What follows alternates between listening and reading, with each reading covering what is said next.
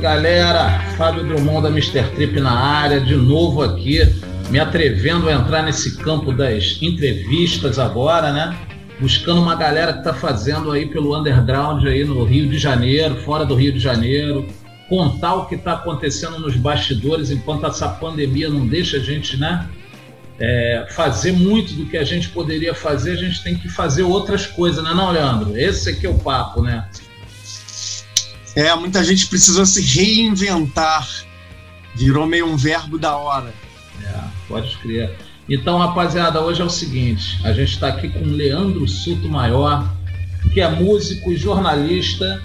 E o Leandro, ele trabalhou, cara, no, nas, na Rádio Band News, né, Leandro? Na Fluminense FM na cidade, né? Isso aí na Fluminense foi em que período, cara? Olha, não foi no período áureo, não quando a rádio lançou aquelas bandas todas dos anos 80, né? Uhum. E até continuou nos anos 90. Foi num, uma retomada que o Grupo Fluminense de Comunicação resolveu investir numa volta da rádio, que foi mais precisamente no ano 2000, em 2000. Maneiro. E aí eu fui, eu já, já tinha trabalhado na Rádio Cidade, acabei sendo chamado pelo José Roberto Mar, que atualmente é o coordenador da Rádio Cidade. Valeu. Na época ele foi chamado para ser o coordenador da Fluminense FM, uma lenda do rádio carioca brasileiro. Muita honra trabalhei com ele. Então fui chamado para esse, esse reinício. Mas foi muito emocionante, porque toda a galera que participou da história da Fluminense né, na, no, nos áureos tempos, tipo a galera do Paralamas, o Dado Vila Lobos, é, o RPM estava na época lançando um disco ao vivo da MTV, algum projeto. Eu que vivi toda a efervescência do RPM no auge. Foi, por exemplo, uma emoção reencontrar eles no estúdio lá, pô, naquela época. Enfim, pô, todo mundo apareceu lá para parabenizar a volta da rádio. Eu tava lá, né? Então eu trabalhei e durou alguns anos, né? Pô, Essa volta da Fluminense. Então, em 2014, ele lança o livro Heróis da Guitarra Brasileira pela editora Irmãos Vitale, com o também jornalista Ricardo Schott, em 2021, Jimmy Page no Brasil, pela editora Garota FM Brooks. Além de escrever e tocar, também é guitarrista nas bandas Fuscas e Os Trutas, e é sócio e curador da Casa Beatles, que é um bar museu bitomaníaco muito maneiro que eu tive lá em Visconde de Mauá, a gente trocou até uma ideia aí, bebendo uma cervejinha na época e tal. E, pô, a casa é, para quem não conhece, é uma das atrações de Visconde de Mauá. E como é que tá, cara, com pandemia em cima, Visconde de Mauá? Tu tá em Visconde de Mauá, não é isso? Tô, tô morando aqui, né? Me mudei, morei no Rio, morei em Niterói também muitos anos. É, Visconde de Mauá é um destino turístico, um paraíso na terra, eu posso dizer um lugar muito bonito, né? De belas paisagens, cachoeiras, um clima ameno. É, então, com a pandemia, muita gente teve a oportunidade de trabalhar de casa, né, remotamente pela internet. Então, muita gente estava no Rio de Janeiro, em São Paulo, de repente já conhecia aqui a região, até tem casa, que era casa de veraneio, acabou virando a casa mesmo. Então muita gente veio aqui, é, gente, eu notei um crescimento no movimento da, de, de número de pessoas, né, transitando. Legal, legal. É, é, para o bem ou para o mal, né? Quer dizer, no caso, eu é, acredito muito desse aumento do movimento para. É, eu acredito muito a essas pessoas que vieram para tentar dar uma fugida, uma, uma espairada na cabeça da, da super tumultuada cidade grande, né? Enfim, é, acabou meio que dando uma equilibrada aqui, deu uma crescida no movimento. Então, e o Leandro também, para assim, a galera aí mais recente aí, vai lembrar do Leandro com a passagem que a Fuscas fez lá na Rede Globo, naquele programa Superstar, né? Que, pô, cara, eu posso falar, eu acho que aquele programa ele revelou uma galera bem bacana, cara. Assim, tem uma galera que eu vejo assim, bem maneira que saiu dali. Tem uns que já morreram, outros não, aí a galera tá ralando. Tipo, pô, a galera do Youth Lion, se não me engano, eles estavam na mesma edição que vocês, não foi um lance desse? A galera do reggae, a galera do reggae, pô, aquele som muito bom, revelou uma galera bem maneira e os Fuscas também, pô. Aí eu me lembro do. É muito legal a Carol, né, como vocal. E ela também participa daquele projeto Bitomaníaco com você, não é isso? É, não, eu não toco no Bitomaníacos, não. Adoraria, ah, tá. porque eu sou um bitomaníaco, né? Claro. Mas ela e eu já tocamos juntos numa banda cover de Beatles, não foi Bitomaníacos. E, e, e, o Fuscas, a gente, a banda ainda tá, ainda tá nativa, na verdade. A gente tem um disco novo gravado que acho que está em finalização de mixagem, né? E em algum momento a gente vai liberar agora esse ano aí. Vai ser um. Tô apreensivo com isso. Maneiro. Mas hoje a gente chamou o Leandro aqui, cara, que você deu um espaço nesse tempo correria que ele tem aí para falar do lançamento do livro que ele tá já já saiu, né, Leandro? Já tá já aí, né, para a gente poder vender, né? Quem quiser adquirir já tá circulando, né? Exatamente, saiu no mês, saiu em janeiro agora, ah, né? Legal. Então, esse livro ele conta, dentre alguns casos aqui, simplesmente a vinda do Jimmy Page no Brasil, né? Tipo uma biografia dele nesse período, não é isso, Leandro? Fala pra gente aí. É, as vindas foram muitas e muitos fãs do Led Zeppelin desconhecem essa relação antiga e intensa do Jimmy Page com o Brasil. Aí eu comecei a perceber que era uma história grande, que envolvia grandes nomes da música brasileira e muitos fãs em vários momentos, pô, um, período assim de mais de 10 anos que ele teve entre idas e vindas ao Brasil. Resolvi contar essa história. Fui atrás das pessoas que estiveram com ele, reuni depoimentos sobre os encontros, as ações de caridade que ele é, fez né, no Brasil. Legal. E é, é, é, uma história bem legal, assim, considero. Sou fã de Led Zeppelin, né? Gosto do assunto, então também foi um prazer fazer, né? E aí agora você está nesse período aí, como é que a gente consegue encontrar o livro? Cara, ele está só online, é, já está distribuído em alguma loja física, como é que tá isso? No Rio de Janeiro, o livro pode ser comprado na. É um misto de brechó e livraria. É um lugar cultural muito bacana no bairro Botafogo, que é a Baratos. Ah, tá, lá do, do, do Ácaro Maurício. Exatamente, ah, era em Copacabana, pô. já está em Botafogo há um tempo. Legal. É na rua 19 de fevereiro. É lá que, que é o ponto para comprar o livro no Rio de Janeiro. Em São Paulo, na célebre Locomotiva Discos, uma das lojas mais clássicas de LPs né, e discos e tal, é, CDs, livros de música em São Paulo. É, e tem um ponto em Niterói também, que é a livraria Schoffler. Legal, hein? No bairro Icaraí. É, agora, outros estados podem contactar tanto a editora Garota FM em seus perfis nas redes sociais, quanto a mim mesmo. Faz amizade comigo lá, porque me, me manda uma mensagem que eu posso enviar o livro Aí vai autografado, né? Depois eu vou fazer um material com isso aí, tudo que você falou, na hora que eu postar aqui o material da entrevista, eu vou botar lá todos esses endereços que você passou aí para a galera poder ter acesso.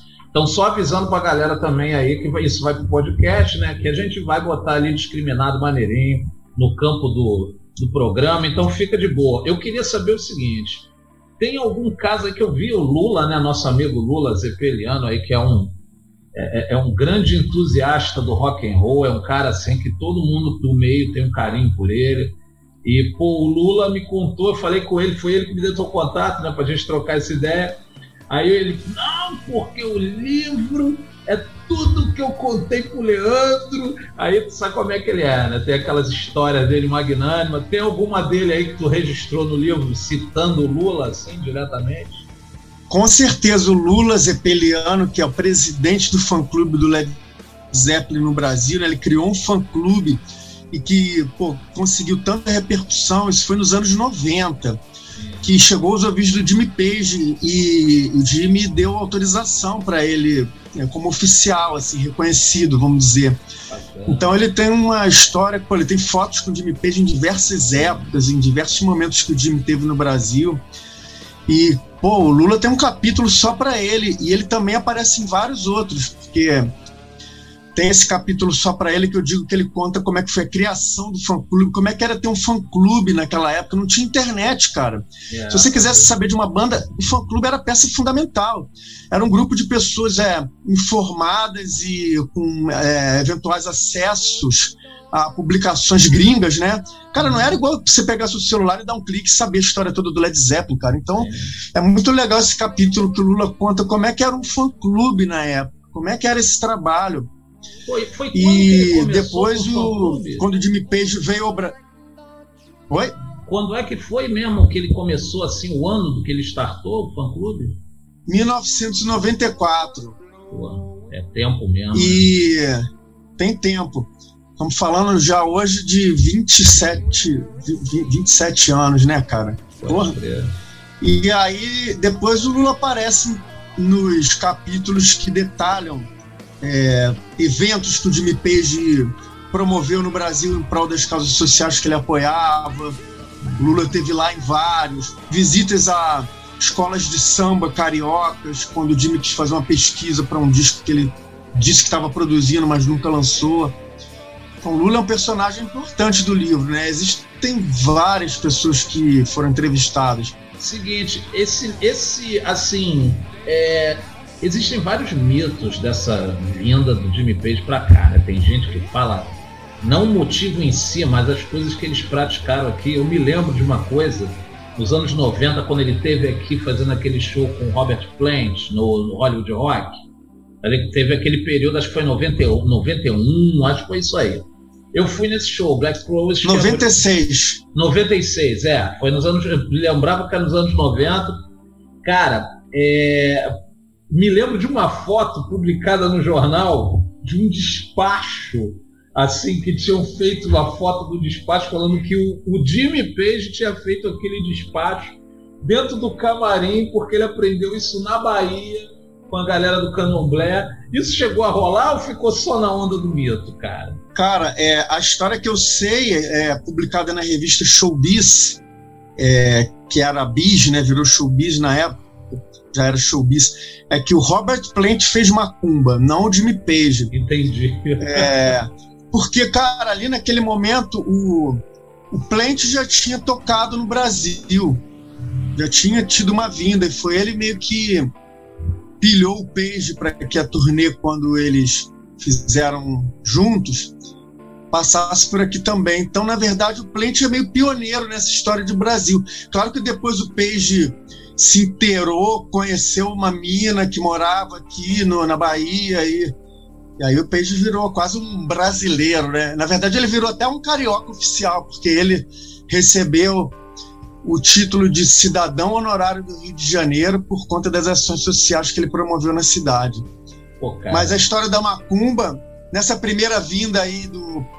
Primeira e única, né? Primeiro e único show do Plant e do Page no Brasil, quer dizer, na verdade, eles fizeram em São Paulo e no Rio, né? Nessa primeira vinda, primeira e única vinda. A história que eu tenho na minha pesquisa é que quem fez foi o Plant. Pode crer, né? É, ficou. Mas que rolou um lance, rolou só que ficou nessa de quem é que fez efetivamente. Quer dizer, então tá aí, né? É aquela parada, né? A gente fica achando que tem muita coisa que é, que é dito aí ao, ao vento, mas rolou mesmo. Leandro, fala para mim sobre o trabalho novo. Tu tá com os trutas também, né? Ah, como é que é esse som aí? Tem muito a ver com, com Puscas ou é uma outra pegada totalmente diferente? Ah, talvez tenha a ver porque é uma banda de rock autoral brasileira, né? Canta em português. É, isso é um elemento comum às duas bandas. E as coisas que a gente gosta, na verdade. Beatles, é, Raul Seixas, Maneiro. Mutantes. é, influências para os dois lados. Mas é. Não, ah. desculpa, pode falar você. Eu ia perguntar se já tem é, alguma coisa lançada, assim, já tá no, no, no streaming, alguma parada dessa. Uhum. Isso, então, essa é a banda que eu montei depois que eu vim morar em Visconde de Mauá, que foi depois do Superstar e daquele momento do Fuscas. E a gente gravou um disco que tem no Spotify, Apple Music, Deezer, YouTube. A gente tem um canal no YouTube que tem também clipes para algumas dessas músicas desse primeiro disco. É, estamos aí, né? Tem as redes sociais e tal, perfis e a gente fala que é rock rural. Na verdade, é uma banda de rock. Como a gente mora na roça, vamos dizer assim, de Maior, uma área rural, né? Então a gente fala que é rock rural. E a gente, de fato, tem influência do dito rock rural, Sá Rodrigues e Guarabira, né? São sons que fizeram nossa cabeça também. o Nash Young, né? Exatamente. É, essa onda eu gosto pra caramba também. Tem uma galera. Tem, é isso. Tem uma galera que tá fazendo um som pro lado de Itaboraí, Tribobó, que, pô, é o velho Oliveira também, não sei se tu já teve a oportunidade de ouvir, é um cara que tá fazendo um folk rock sozinho na guerra com as composições dele, só que pro lado de cá, né? Ele fica aqui para essas bandas aqui, você tá mais pro sul, né? O cara tá mais aqui pro, pro noroeste, né? Fluminense. Mas, Leandrão, meu amigo, o negócio era o seguinte, eu queria divulgar esse trabalho, que pô, eu vejo aí a luta que o Lula tá buscando para divulgar, vi o lançamento, o período do lançamento do livro. Eu acho que é um lance muito maneiro, assim, para isso que você falou. Tem muita gente que nem sabia da vinda do, do Jimmy Page para o Brasil e dessa relação que ele tinha com o Brasil. É, e aí eu queria deixar os canais aí para todo mundo encontrar você aí. Fala para a galera quais são tuas redes sociais, as redes sociais dos projetos, do livro. E vamos que vamos. Te já te agradecendo aqui essa entrevista. Pô, eu agradeço muito a oportunidade, porque falar de cultura livro, né, em 2021 parece uma coisa que não existe, né? É, com o prazer de ler um livro, já posso dizer que é para raros. Então é um privilégio poder estar falando de um livro, poder estar falando de música, falando de arte nesse momento e aproveitar que muita gente passou a se conectar mais ainda por conta da pandemia, do, é, do fator de estar mais em casa, então é um privilégio poder estar anunciando, vamos dizer assim, o livro que eu escrevi com muito orgulho, muito prazer, de Me Page no Brasil. Eu tô nas redes sociais, estou no Instagram, no Facebook, tenho meu canal também pessoal no YouTube que tem clipes. Eu também faço uns sons solo. E sobre as bandas, elas têm perfis, os Trutas, o Fuscas, também nas todas as redes. É muito fácil me achar. Leandro Souto Então, a, aguardo o seu contato para a gente trocar uma ideia até mais detalhada para quem quiser saber um pouco mais de, de, todos esses projetos. Pô, Fábio, mais uma vez um forte abraço. Obrigado por promover a cultura. Tamo aí, irmão. A gente faz isso aí. A gente faz isso aí na guerra mesmo, entendeu? É, é, é justamente isso aí. A gente não está aqui para fazer o mais do mesmo é, mostrar para a galera aí que existe uma cultura acontecendo, por mais que esteja aí com um pé em cima dela. E eu te agradeço aí teu tempo de novo, irmão. A gente vai botar isso aqui, vai todo, todo sábado ao ar, é, não nessa semana, na outra semana. E aí, assim, de antemão de novo, muito obrigado. Desejo todo o sucesso do mundo aí pro livro. Eu vou adquirir esse livro, a gente vai, vai ver essa onda aí. E quero ler, quero estar participando aí para saber mais um pouquinho do que rolou. Valeu, irmão. Muito obrigado. Valeu. Eu que agradeço. Um grande abraço. Até a próxima. Valeu, galera. Isso aqui foi mais um Mr. Trip entrevista aqui pelo Frequência Mr. Trip. Valeu? Segura aí, um abraço.